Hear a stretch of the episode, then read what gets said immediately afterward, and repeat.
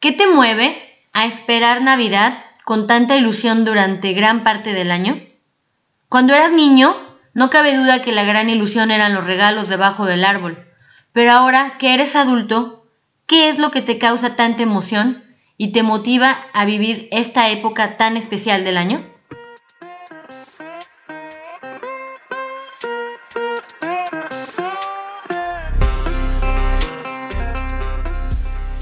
Hola a todos, muchísimas gracias por estar de nuevo en este episodio. Han pasado varias situaciones que no me permitieron grabar este podcast como yo hubiera querido. Les cuento que estamos a punto de irnos de Francia y pues no estamos en nuestra casa, ya la dejamos y estamos provisionalmente en la casa de unos amigos que no están y que amablemente nos ofrecieron su departamento.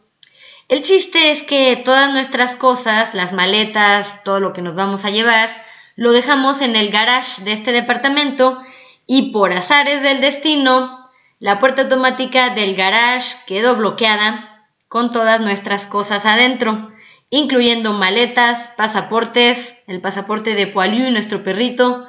Y pues bueno, vamos a intentar ver cómo se abre esto porque en fin de semana no trabaja nadie y no lo podemos abrir nosotros mismos. Y pues bueno, ya les contaremos si es que podemos tomar nuestro vuelo. Pero bueno, dentro de las cosas que tenemos en el garage está el micrófono con el que grabo los podcasts.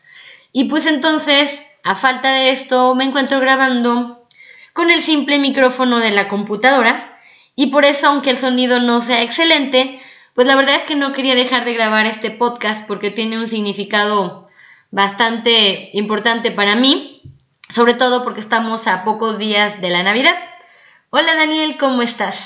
Hola, muy bien. ¿Estás listo para hablar de la Navidad? Un poquillo. La época favorita del año mía, no sé si tuya. Yo creo que es una época en que muchas personas esperamos con mucha ilusión. Entonces, vamos a platicar, ¿te parece? Sí, claro. Eh, hace una semana estaba en misa y el padre dentro del sermón lo inició preguntándonos, ¿por qué esperamos con ilusión la Navidad los adultos? Sabemos que los niños tienen la ilusión de ver los regalos debajo del árbol, abrirlos el día 25, el 24, el 6 de enero y encontrar grandes sorpresas, todo aquello que estuvieron esperando y que le pidieron en su cartita. Pero los adultos, ¿qué es lo que esperamos de Navidad? Yo no sé, espero que no haya niños escuchando este podcast, ¿En qué momento perdiste la ilusión de Santa Claus? Yo en mi caso recuerdo que ya estaba bastante grande para lo, que es la mayoría, el promedio de edad en que descubren esto.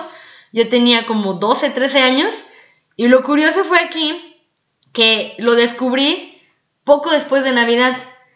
Mi hermano me empezó a meter la duda, me empezó a decir, oye Nuria, ¿Ya viste que en el estudio está el papel con el que estaban envueltos nuestros regalos el 25 de diciembre? Está medio raro, ¿no?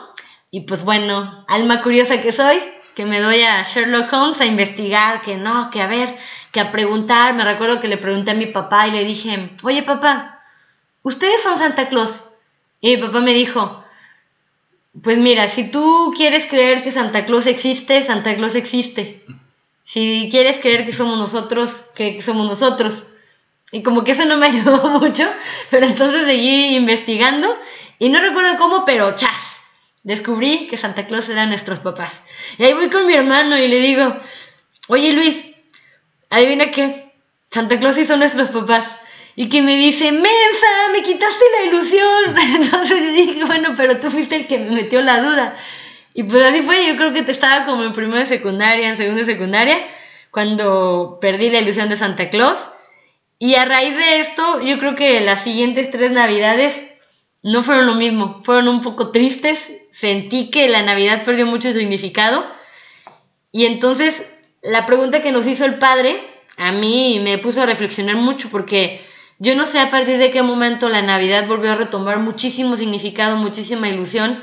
Es una época en que a los que somos amantes de la Navidad empieza a llegarnos a partir de noviembre.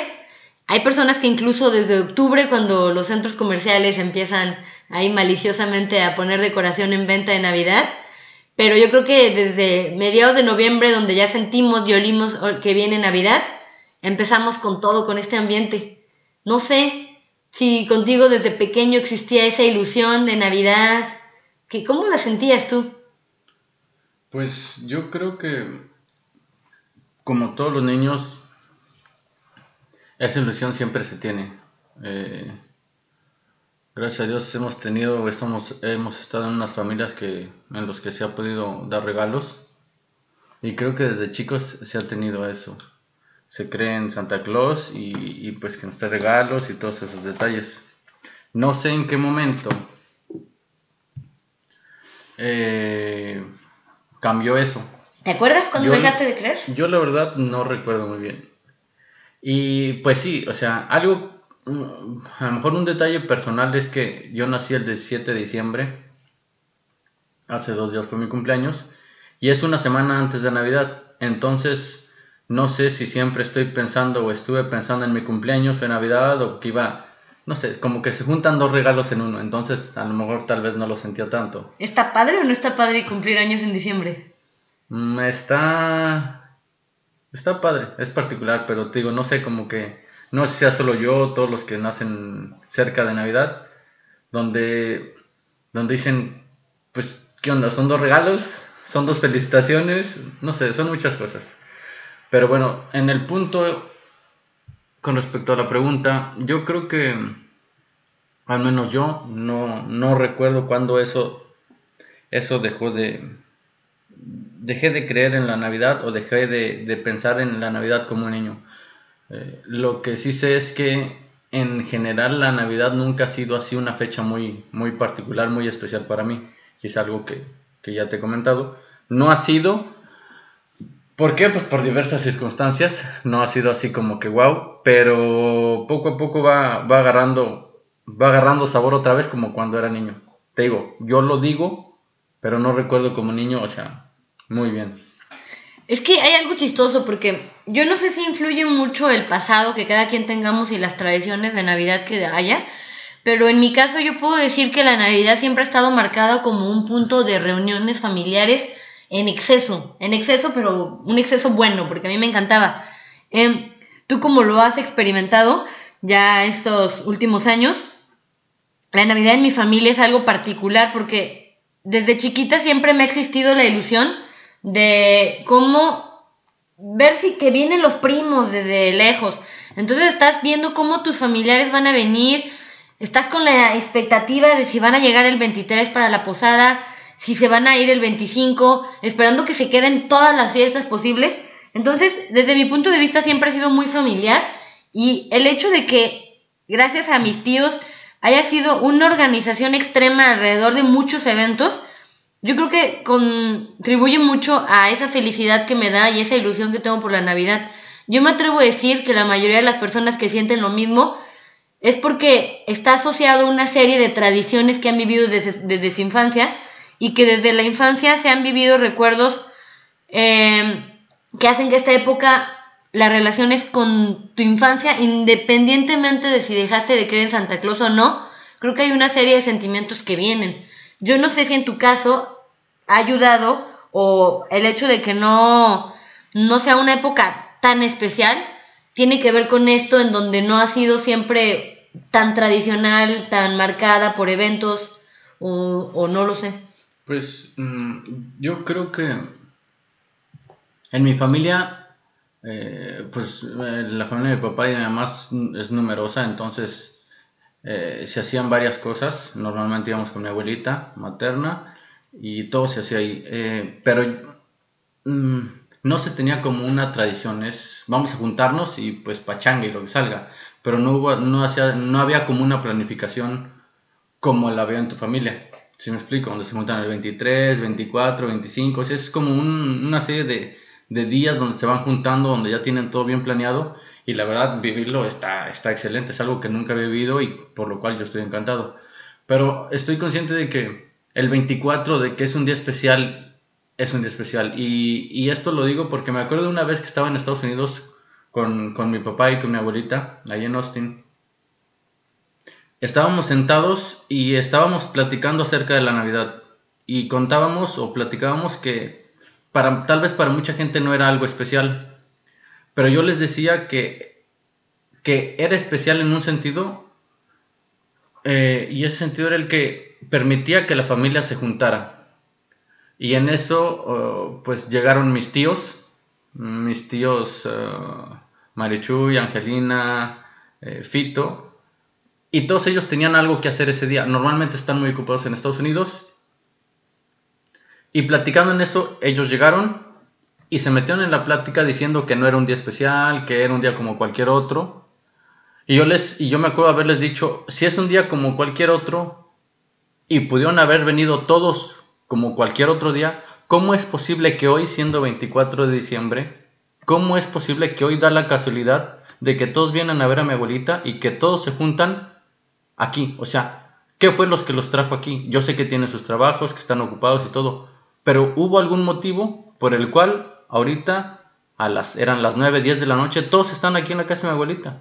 Entonces, inconscientemente sea un hábito, sea un periodo de fiestas, que lo hayas vivido, que no lo has vivido, inconscientemente está en nuestras cabezas y yo creo que eso es algo que se me queda muy, muy marcado, como mis tíos fueron ese día y aunque me decían que, que no era especial, yo siempre les dije y les comenté, entonces, ¿qué estamos haciendo hoy todos reunidos? No creo que sea la casualidad. Yo creo que hay algo que a todos nos mueve, no sé si sea que por... Eh, tradición, la Navidad siempre se ha celebrado con las familias y uno sobreentiende que va con la familia, pero ahora no estás obligado, no hay familias en las que si no te llevas bien puede que no la pases con ellos.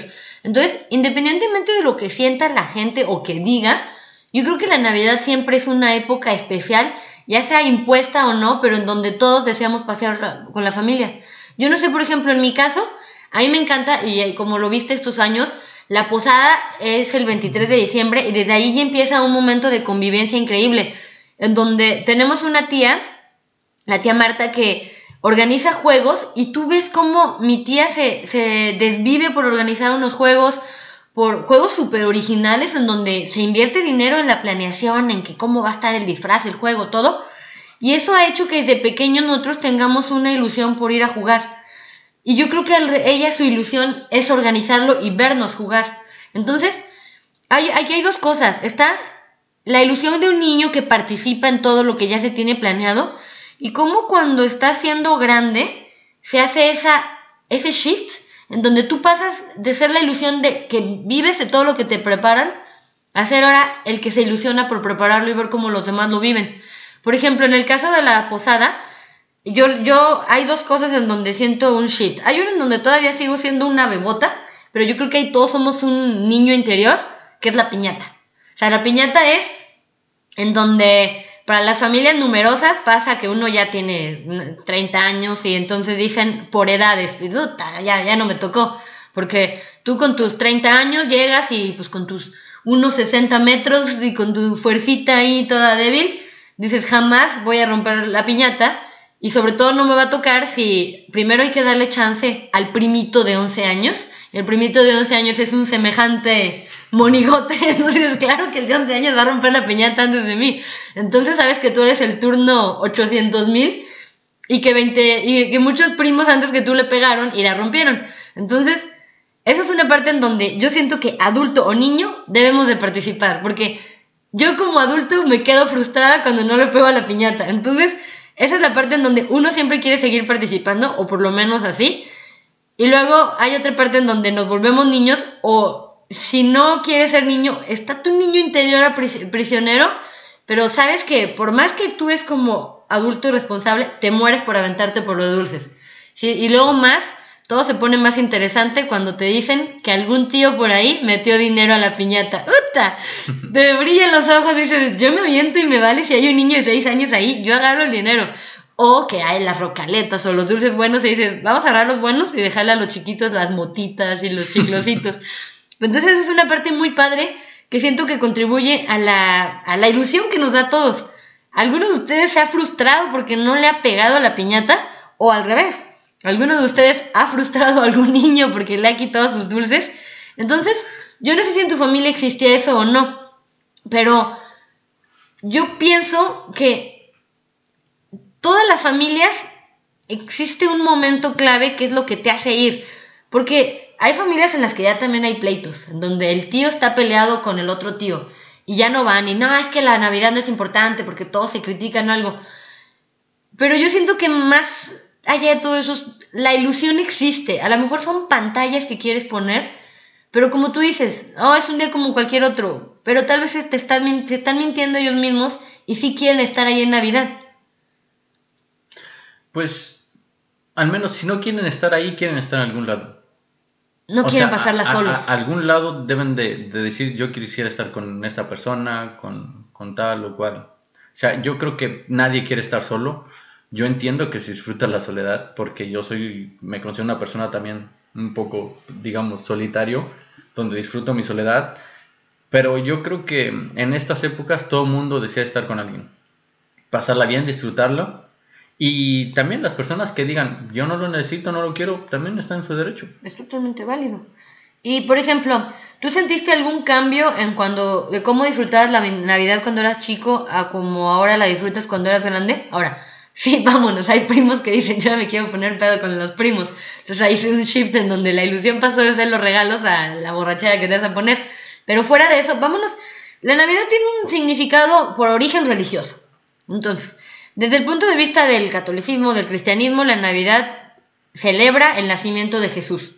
Entonces, si uno es practicante de esas religiones, en realidad el mero, la mera celebración del nacimiento de Jesús debería de significar ya una alegría y una ilusión para vivir esta época. Pero hemos visto cómo la Navidad ya trasciende la religión, donde ya creyentes y no creyentes tienen una ilusión muy fuerte desde esta época. Entonces, uno como adulto, donde ya no tiene, ya uno le toca dar los regalos abajo del árbol, ya uno no va a esperar a dormirse para que llegue Santa Claus al siguiente día, ¿qué es lo que te motiva a estar tan feliz por la Navidad?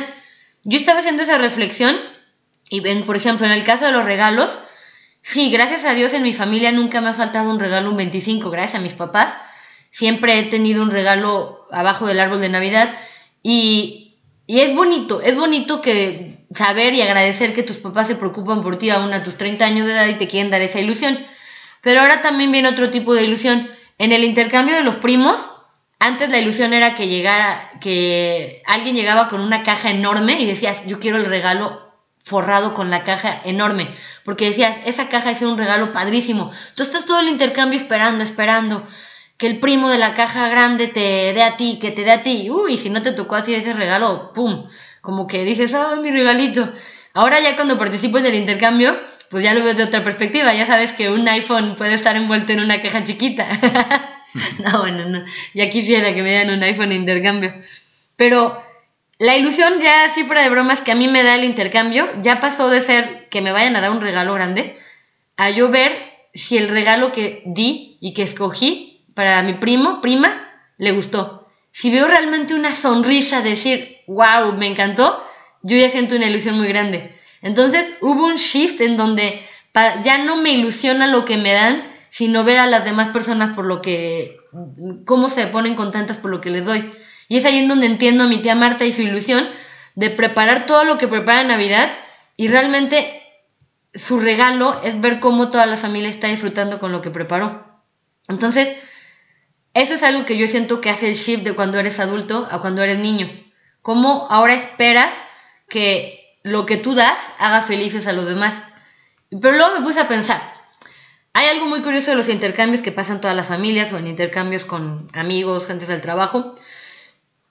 Mm, el intercambio se puede malinterpretar o puede generar conflictos, porque ya en adultos a veces ya estás hablando de algo económico en niños, no, tal vez te vas por la caja, el tamaño y no te pones a pensar cuánto costó el regalo o con relación a lo que tú diste. Yo creo que todos en alguna vez, en, una, un intercambio, malamente, espero que haya sido una vez o si es ninguna, ¿verdad? Felicidades. Hemos recibido un regalo y lo hemos comparado con el regalo que hemos, hemos dado nosotros. Y de repente uno se va un poco por el lado de decir, ay, hasta por los chocolates. Ah, es que yo di unos Ferrero y me dieron un huevito Kinder. No sé, o sea, cosas así. O que hay algo en familias grandes o cuando estás haciendo un intercambio con muchas personas que yo creo que a ti que nos estás escuchando tal vez te ha pasado, espero que no, que es tan, tanta la cantidad de personas que hay en ese intercambio que te toca darle a una persona que en realidad no conoces, que no tiene un significado particular para ti.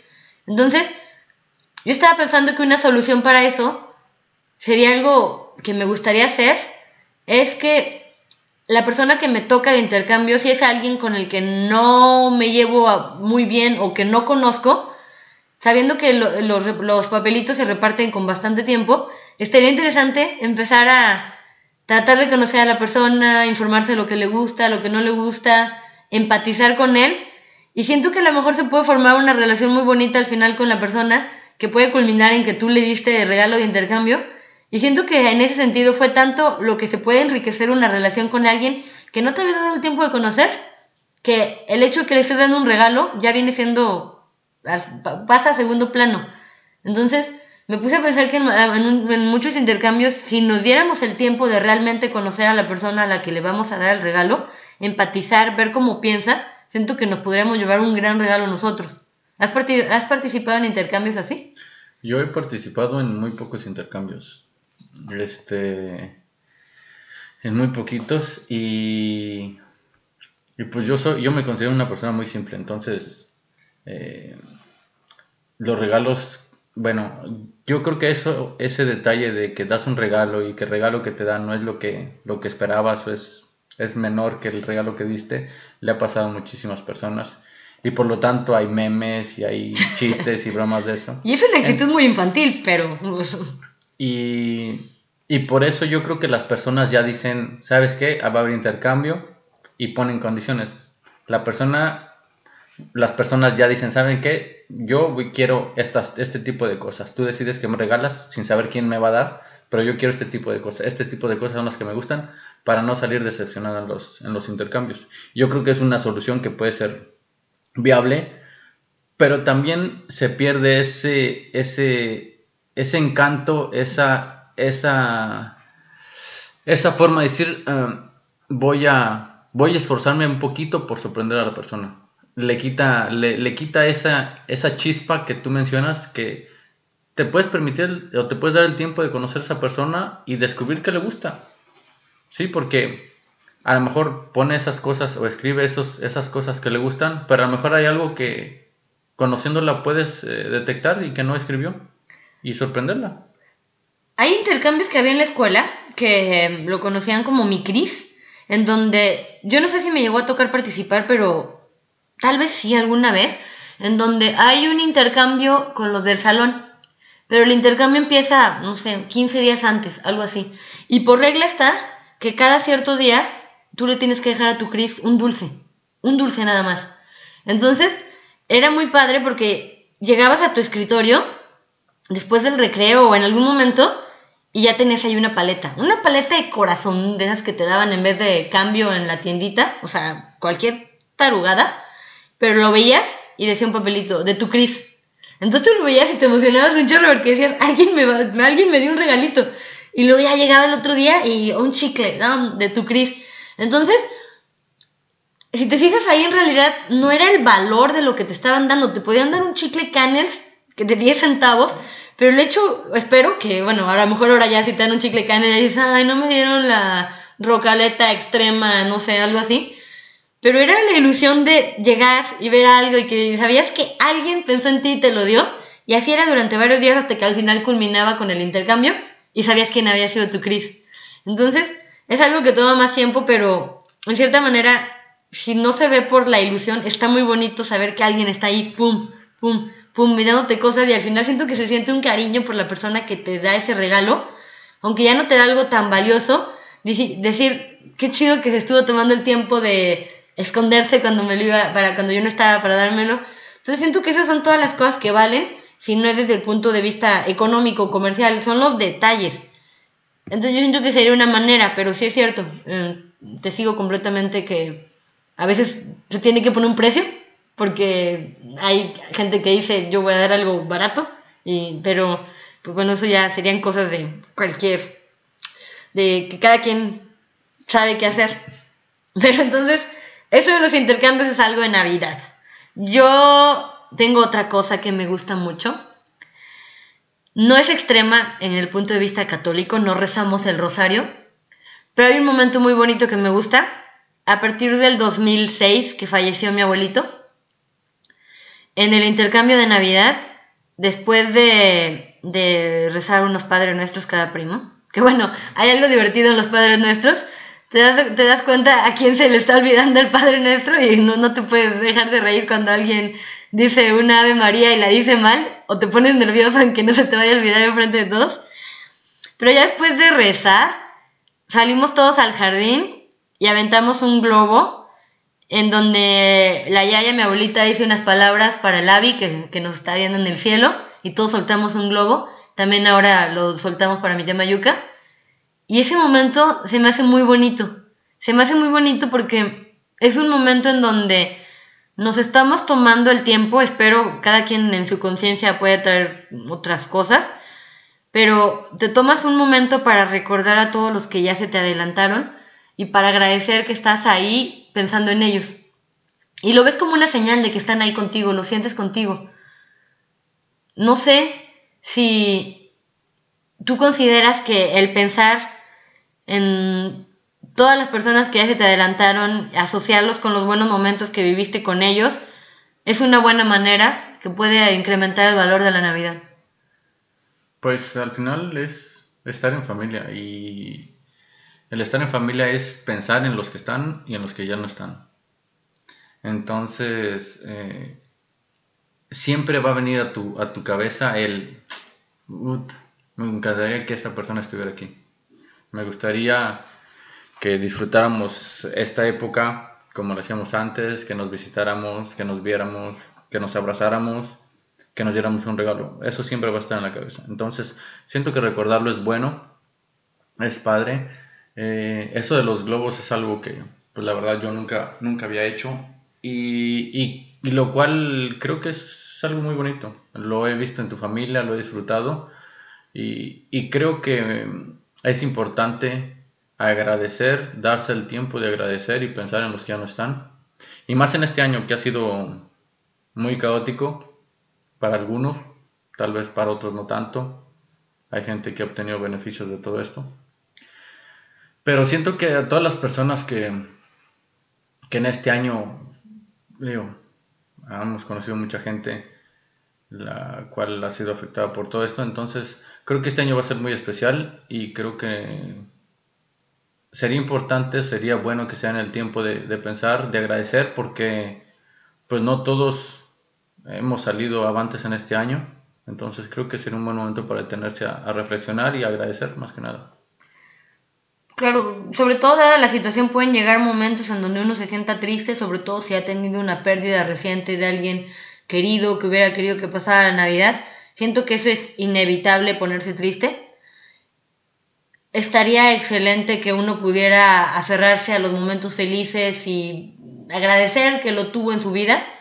Mm, no sé, va a ser algo particular esta Navidad, pero yo espero, sobre todo ahora que no se pueden reunir, esta Navidad yo creo que muchas familias no se van a reunir, espero que no lo hagan. Mm, hay otras familias que ponen por delante el verse, que están, están en su derecho esperando que no pase nada. Pero siento que esta Navidad, por lo mismo de que todos vamos a salir de nuestra tradición, mm, creo que es más importante que nunca el aferrarse al agradecimiento de todo lo bueno que hemos tenido en nuestra vida. Porque tal vez esta es la época del año en donde todo el mundo ve hacia atrás y dice, ay, el año. No sé, me ha pasado que últimamente desde el 2018 en Facebook veo que todo el mundo dice, ya cábate 2018, el peor año. Llegó el 2019 y ya estuviste peor que el 2018. Bueno, llegó el 2020 y creo que entonces si se trata de eso, pues entonces cada año nos va a ir peor. Pero de repente se ve mucha negatividad. Yo tal vez lo digo desde mi comodidad, que no me ha ido mal o algo, pero no sé, siento que dentro de todo el ser agradecido todos los días del año, es algo que a mí me gustaría ser siento que ayuda, como tu, te ayuda en tu vida a, estar mejor. Y en Navidad siento que es algo que todavía se vuelve mucho más importante, agradecer y aferrarse a lo bueno. Sobre todo en esas familias, yo no sé si existen todas, espero que no. hay familias en donde están peleados. Entonces, siento que aquí la Navidad viene a ser algo complicado, en donde si por ende la Navidad ya es asociada a lo familiar y tú estás peleado con tu mamá, con tu papá, con tu hermano, con tu hermana, con tu primo, ¿cómo poder hacerle para dejar todo eso atrás y volver a pasar una Navidad en familia? A veces los conflictos son simples, un simple orgullo, una envidia, ok, pero a veces los conflictos pueden ser mucho mayores. Esta es una parte muy complicada en donde yo siento que puede arruinar muchas navidades y no sé si habrá manera de que esto se mejore, se calme. Porque en todas las familias existe algo. Y algo que me he dado cuenta es que cuando uno crece, se da cuenta de más cosas. Y todas esas cosas pueden echar a perder la Navidad, porque a veces la Navidad pasa de ser esta época perfecta cuando no te das cuenta de nada, a cada vez darte cuenta de que en realidad hay pequeños conflictos. ¿Cómo aferrarse a lo bueno? ¿Cómo tratar que todo mundo se aferre a lo bueno? No puedes hacer cosas por cómo se sientan los demás, puedes hacer cosas como tú te sientas, pero ¿cómo dejar atrás esta negatividad y tratar de encontrar esa reconciliación? Pues yo, yo pienso que eso ya está en cada quien. Siento que depende de uno mismo el cambiar ese chip, el cambiar ese, esa forma de ver las cosas. Yo me considero una persona simple. Me considero una persona simple y por lo cual, por como soy, si tuviera una, una, un disgusto con una persona, yo creo que un consejo o algo que yo haría sería Mm, yo me considero una persona que soy, que no soy egocéntrica ni nada, o sea, si, si es necesario, eh, digo, normalmente yo trato de llevarme bien con todas las personas, de no generar conflictos, porque no me gustan los conflictos. Y creo que yo sería la persona que daría el primer paso para generar una reconciliación. Entonces yo creo que eso, eso ya está en cada quien. Si ustedes consideran que ustedes pueden ser esa persona o que pueden, que pueden ser esa persona que genere un cambio en sus relaciones, al menos que ya estén conscientes de que pueden ustedes generar ese cambio, yo les recomiendo que lo hagan. Siento que no les quita nada. Eh, normalmente sucede que dices, no, ¿por qué voy a ser yo quien se acerque primero si yo no fui el que empezó? Yo no fui el que hizo esto. No se trata aquí de quién haga las cosas, se trata de quién hace las cosas para mejorar? ¿Quién da el primer paso para estar mejor todos? Siento que uno puede avanzar más en la vida cuando está junto con su familia que cuando está solo. Es más fácil hacer el trabajo en grupo que uno solo. Entonces, yo, yo creo que si pueden darse ese tiempo de pensar y decir, ¿sabes qué? Me voy a quitar mi orgullo y voy a ser yo quien me acerque y pues mm, dar todo de uno mismo. Decir, ¿sabes qué? Me equivoqué, discúlpame, aunque no te hayas equivocado. No, está, no, no, no tiene de malo decirlo. Aunque no te hayas equivocado, pide una disculpa, acércate y trata de mejorar la, relación. Creo que es buena, una buena temporada, es un buen año para hacerlo. Digo, el año ha estado muy complicado. Si uno puede quitarle complicaciones este año, siento que si uno tiene la posibilidad, debería, debería de hacerlo. Al menos eso es lo que yo haría por cómo soy yo. Sí, es que es una de las partes complicadas. Mm, tal vez dejar atrás el orgullo y como dices, aunque uno sienta que no tuvo la culpa o la responsabilidad en esa pelea, tal vez ser el primero que da el paso para esa reconciliación podría traer un gran alivio y podría ser un buen regalo, porque hay que ponerse a pensar que a lo mejor uno está dejando por el orgullo de pasar momentos que nunca van a volver a repetirse. Y en algún momento vas a decir, chin, cuando tenía esta persona en vida no lo disfruté. Entonces, si es cuestión de orgullo, pues sí sería un buen regalo de Navidad para uno y para la otra persona tener una reconciliación. Y siento que es uno de los momentos que pueden hacer que la Navidad pierda magia. Cuando hay algún malentendido, algo y que, y que ninguno de los dos quiere ceder. Entonces, pues sería interesante ver si el orgullo se puede dejar atrás y aprovechar esta época. Y como dices, este año que ha traído tantas cosas, vamos a quitarle una. Vamos a darle algo positivo a este año que ha traído bastante sufrimiento. Y otra de las cosas que es ah, muy dura para la Navidad, estamos hablando de puras alegrías, pero hay muchos contrastes. Estamos hablando de una Navidad en donde, gracias a Dios, tenemos la oportunidad de pasarla en familia. ¿Cómo hacerle o qué hacer por las personas que no tienen lo que nosotros tenemos?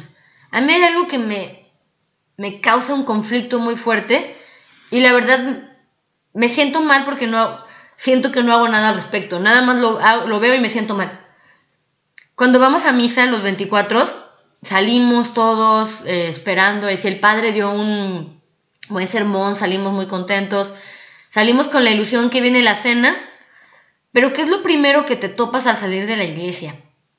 Hay personas afuera que están pidiendo dinero. Y eso ah, me, me, me conflictúa mucho porque estás viendo todo, te, sientes tan afortunado y estás pasando al lado de una persona que está ahí sentada con un vaso pidiendo dinero, cuando tú sabes que lo vas a pasar en una casa tranquilo, con familia, con buen alimento, y hay alguien que lo va a pasar en, ya sea ahí sentado, ya sea en el camino a su casa, entonces, ¿qué dices? Ok, le voy a dar dinero, pero a veces digo, ah, no sé, es que me conflictúa porque le puedes dar mucho en ese, en ese momento, esas personas realmente a veces las veo nada más ese año, no se ponen en la iglesia más que ese año, pero otros años hay otras personas, en otros momentos del, año hay otro tipo, otra persona que está ahí. ¿Cómo hacer para que este año haya personas que su Navidad, gracias a uno, haya sido la mejor Navidad, o no la mejor, pero ya he dicho, esta Navidad fue diferente? Porque podemos darle dinero, ok, aquí está un billete, y ya nos vamos tranquilos, ya cooperamos, ya me siento bien, que es lo que discutíamos hace rato de la filantropía por uno sentirse bien. Pero, ¿cómo hacer? ¿Qué se puede hacer en esta Navidad nosotros? Hay muchas personas que hacen muchas cosas, o sea, yo no digo que nadie haga nada, pero ¿qué podemos hacer los que no hacemos nada que no sea nada más darle el dinero? Sería a lo mejor realizar una serie de acciones antes de Navidad, un sacrificio el día de Navidad. Ahora con la situación sanitaria, ¿qué se puede hacer? No se puede ir a visitar un asilo de ancianos. Donas acá a la caridad, repartes alimento. ¿Cómo puedes cambiar la Navidad de otra persona y hacerlo para bien? Pues mm, yo creo que eso es algo que la gente que nos está escuchando, si puede, escríbanlo en los comentarios de Dance IT. En Dance IT vamos a publicar algo con respecto a este podcast. Y a mí me gustaría que escribieran ahí ellos cómo se podría mejorar la Navidad para esas personas que no, tan, que no tienen esa fortuna de pasarlo con sus familias, que lo pasan tal vez en la calle. ¿Cómo se puede mejorar? Eh, sabiendo que no solo saliendo de misa o encontrándotelos y diciendo, ten, ahí te va un billete, ya, ya ayudé. O sea, ¿cómo le podemos en verdad generar un cambio, que sea un cambio radical, es decir, y que ellos digan o piensen, uy, esta Navidad fue muy diferente, qué fregón me la pasé, que, o sea, la disfruté. No sé, tal vez algo que me pongo a pensar es, estás en Navidad nuevamente con tu familia. Y si invitas a una de esas personas a tu, a tu fiesta, eso a cenar, muy interesante. A cenar, o sea, como un experimento, como, como algo que dices... el problema ahorita es la situación. Sí. O sea, no voy a ponerlo como excusa, pero yo siento que ahorita es más importante que nunca porque todos estamos preocupados por qué va a pasar dentro de nuestra reunión, si nos vamos a reunir con uno, dos, tres, si invito al tío que no tenga COVID. Si te fijas, la preocupación es interna. Entonces, antes no había preocupaciones, todo era felicidad, ay, sí, el abrazo, todo, la comida, entonces era feliz, ay, le doy un billete y ya cooperé con la causa. Este año muchas personas no van a ir a misa, no van a salir de sus casas para Navidad. La preocupación es cómo le hacemos para pasar Navidad nosotros bien sabiendo la situación que hay. ¿Cómo no olvidarnos de estas personas? Porque la situación para ellos sigue. Y ahora esa persona, si se pone afuera de la iglesia, no sé ni siquiera si va a haber misa en Navidad. Y si hay misa, va a haber no sé, un porcentaje menor de lo que hay siempre, entonces va a recibir menos dinero. ¿Cómo podemos hacerle? Em, me gustaría saber si alguien que nos oye, ya para finalizar el podcast, mm, antes de llegar al final, si alguien tiene alguna asociación, algo, nos encantaría que nos lo hiciera saber a través del Instagram de Danzaiti. Coméntenlo en este podcast y díganos en qué podemos ayudar. Y si de veras hay alguien, hay muchas personas, nosotros podemos lanzarlo, pero me gustaría ver si alguien ya organizó algo y lo que pudiéramos sumarnos.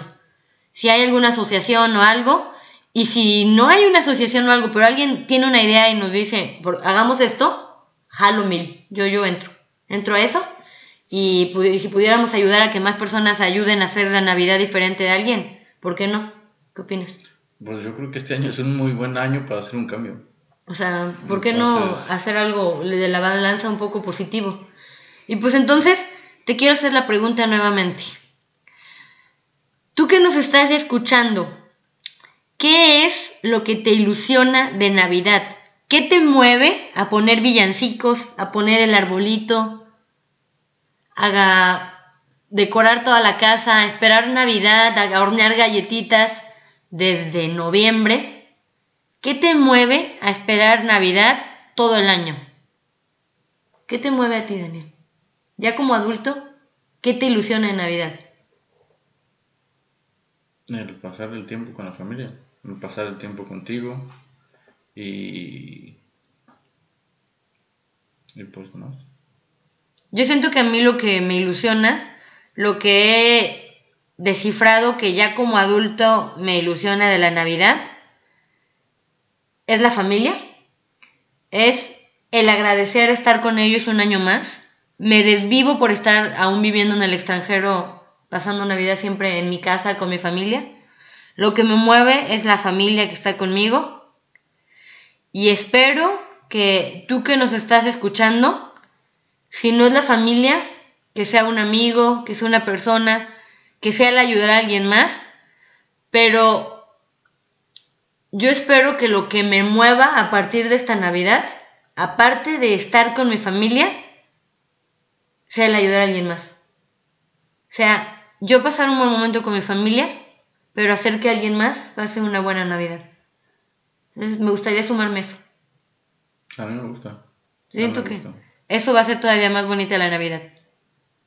Y pues entonces muchas gracias por habernos escuchado durante estos 42 minutos. Les deseamos feliz Navidad. Esperamos que estén bien. No duden en comentarnos si hay algo que podamos hacer por ustedes en esta Navidad. Con mucho gusto si podemos hacer algo lo haremos. Cuídense mucho, por favor, no vean a muchas personas.